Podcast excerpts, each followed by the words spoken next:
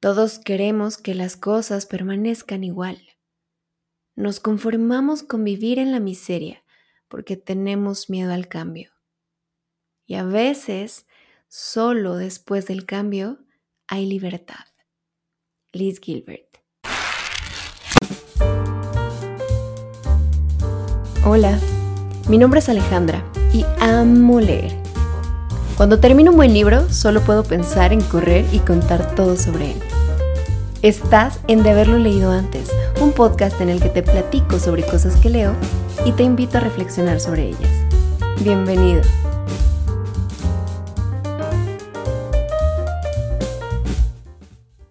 Hola, feliz miércoles a todos.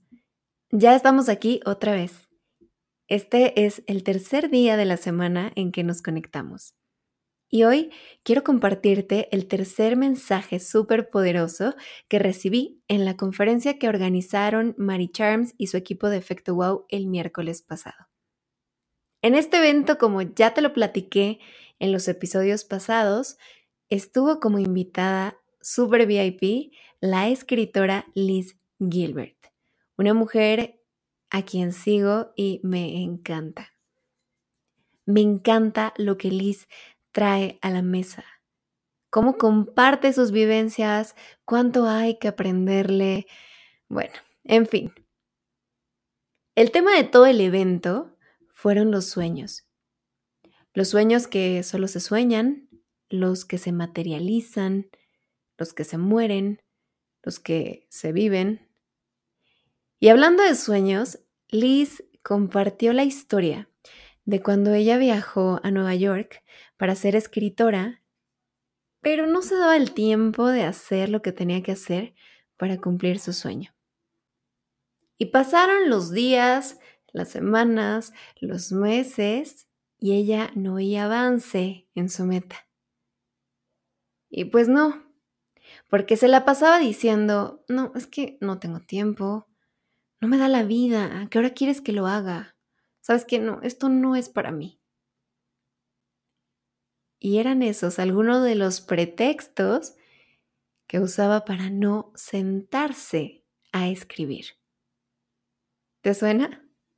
Hasta que una persona la enfrentó consigo misma y le hizo esta pregunta.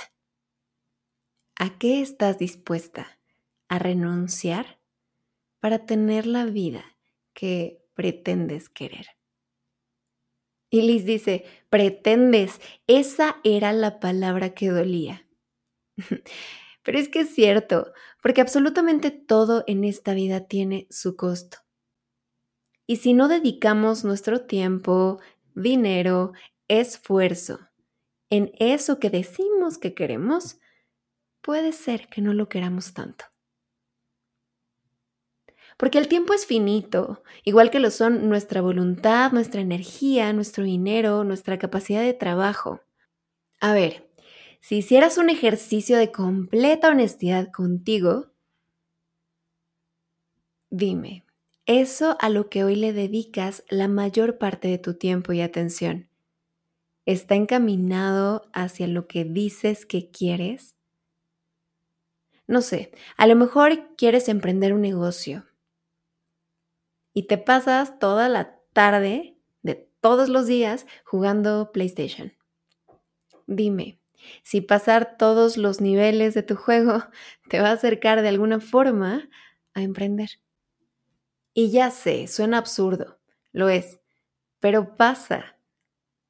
¿Cuántos de nosotros no hemos dicho que queremos, y entre comillas esa palabra, tener mañanas productivas, hacer ejercicio, meditar, leer. Y sin embargo, pasamos los primeros 40 minutos de cada día prendidos del celular. O a lo mejor dices que quieres un matrimonio estable y que te dé paz, pero tu realidad es que vuelves a casa todos los días a una relación que te hace inmensamente infeliz.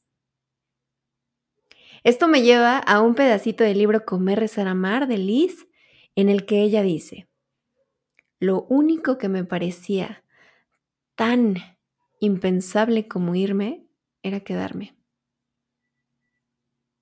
Tenemos que estar dispuestos a eliminar todo eso con lo que ya no vibramos, eso que sabemos que no nos suma, eso que sabemos que está de más, para poder hacer eso que decimos que queremos hacer. Así es que yo te preguntaría, si de verdad quieres eso, ¿a qué estás dispuesto a renunciar para tenerlo?